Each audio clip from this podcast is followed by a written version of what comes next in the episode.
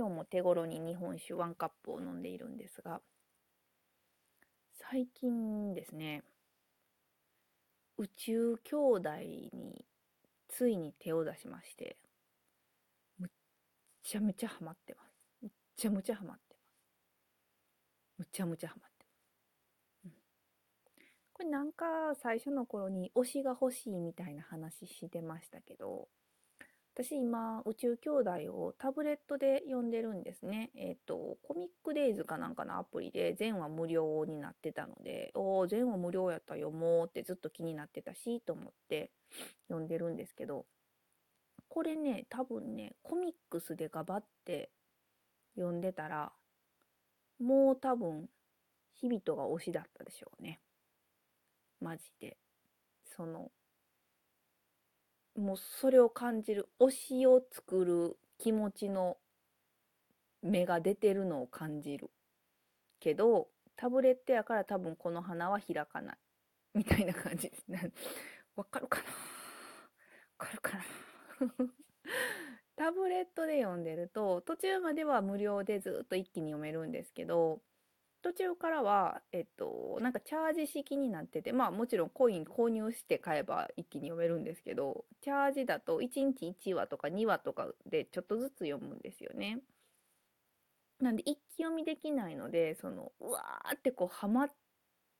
りそうっていう、わ、めっちゃ面白い、めっちゃ面白いと思ってページめくってても、もう1話、だから数ページで途切れちゃうんで、で、日常生活戻っちゃうんで、その、なんていうか、うわーっていう心の盛り上がり持続しないんですよ。でも、コミックスだともう一気に読んでしまうので、多分その盛り上がりをぐーっといったまま行くので、あの、保ったまま読み切るので、もうどっぷりになると思うんですけど、うん、あと、やっぱりタブレットはちょっと苦手ですね。他の漫画も読んでるけど、やっぱりコミックスで読みたいなーってすっごい思うことが多いので、これはもうしょうがないですよね。世代というか、そっちの方が手に馴染んでるからね。いやー、でも、あんだけ推しが欲しいと言っていたけど、なんかまあそれで良かったような気もします。なんていうかこう、まだ日常生活保てるし、ああ、1話読んで、うー、面白いけど続き読めやんから、仕事に戻ろうみたいなことができるしね。うーん。いやいまあ、有名ですし、ちらっと話聞いただけで面白そうとは思ってたんで、ずっと読んでみたかったし。いやー、でもこんなに面白いとは思いませんでしたね。大変、大変、うん、今、今一番楽しみかも。えっと、週末縄文人ロスを書き換えてくれています。うん。うん。でもな、これ一日一話なんやな。でも一気に、一気に読むとまた私、こう、もうほんと日常生活すっ飛ばしてずっと読んでしまったりするので、社会、社会、一社会人としてちょっと、それはどうなんみたいな読み方をしそうなんで大人として大人としてね、ちゃんと日々のやることをきちんとやるためには、タブレットぐらいのブレーキのかかった読み方の方がいいんかもしれません。自分ではあんまり自覚ないけど、結構入り込むタイプな気がしますね。好きな漫画とか小説とか読んだ後、なかなか頭がこう現実に戻ってこないっていうことがあるから、うーん、やっぱ入り込むんでしょうね。あとは、そう、最近あの、吉本バナナのエッセイも読んでて、これがね、久しぶりの大当たりでしたね。大好き。この、毎日っていいなっていう。これ、私、最近あんまチェックできてなかったからな。意外と2016年、2017年、結構前の、ああ、初版2017年。ってことはもう5年ぐらい前ってことか。知らんかったななんか、えっ、とね、毎日新聞の日曜日連載かなんかでやってたエッセイみたいなんですよ。えー、っと、どこから読んでもちょっと懐かしいような、少しだけ幸せなような気持ちになれて、年代を超えて誰もが自分にもこういうことがあったよなと思えるような本にしましたって書いてて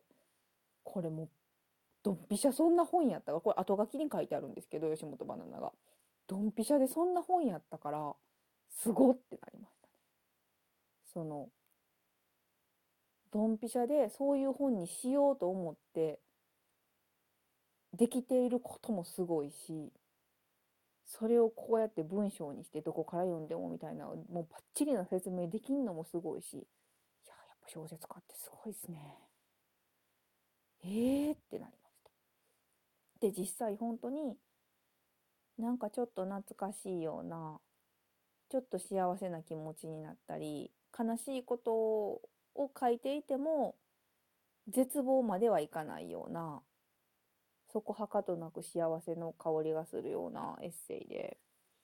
うーん。なんかこう吉本ばなナさんも多分東京の下町とか生まれなので何て言うんですかね。どっかでこう人のぬくもりというか手垢じみたっていう言い方にしたらこれ言い方悪いんかな。でも私いい意味で使ってるんですがあのスッと綺麗で無機質なことではなくどこか不器用だったり不細工だったりでもそこがいいみたいなねそういうお話が散りばめられててうん結構この時期わあ癒されるなあと思いながら読みましたね。うん。あれなんかね、他にも最近エンタメとしてなんか楽しんでたことあったなと思って、なんか言おうと思ったんですけど、なんだっけな。あれかな。こう、ポッドキャスト好きをずっと言ってる私ですが、ラジオもたまに聞くわけで、えー、東野幸治さんと今田耕司さんのですね、ラジオ、去年の春にやった特別番組のラジオが YouTube に上がってて、なんやこれと思って聞いてたんですけど、これがどえらい面白くてですね、びっくりしましたね。あのー、まあまあ、東野幸治さん、今も一人でラジオやってるのも聞く、聞いたことあるし、全然追いかけてはないんですけど、たまに聞くぐらいですけど、でお菓子場とかね、えっ、ー、と、ダイアンのポッドキャストとか、最近だと馬屋に勧められたのが、銀シャリか。銀シャリのポッドキャストとか、まあ、オールナイトニッポンとか、別に、あ、山ちゃんの山ちゃんのは一時期ちょっと結構まめに聞いてたな。玉結びもまめに聞いてたことあったりしたし、まあまあ芸人さんがしゃべるラジオも、ラジオとかポッドキャストも、全然聞かんわけじゃない。追いかけてる番組は今んとこ一つもないけど、まあちょこちょこっと、なんか普通のポッドキャストじゃないやつ聞きたいなっていう時に聞いたりするんですが、もう、レベルが違う。すごい面白かったですね。あれ、あラジオのタイトルなんだっけ？ヤンタンじゃないんですよ。出てけへんな。で、何回か前の配信、やいラジの配信でも、まやんが、東野幸治さんと今田耕司さんの組み合わせがむちゃむちゃ面白いみたいなことを言ってて、あ、そうなんって。うん、やりすぎ工事ぐらいしか知らんからなみたいな感じだったんですけど、私。いやー、よくわかりましたね。レベルが違う。むちゃむちゃ面白かったですね。私、あんまりポッドキャストとかラジオとか聞きながら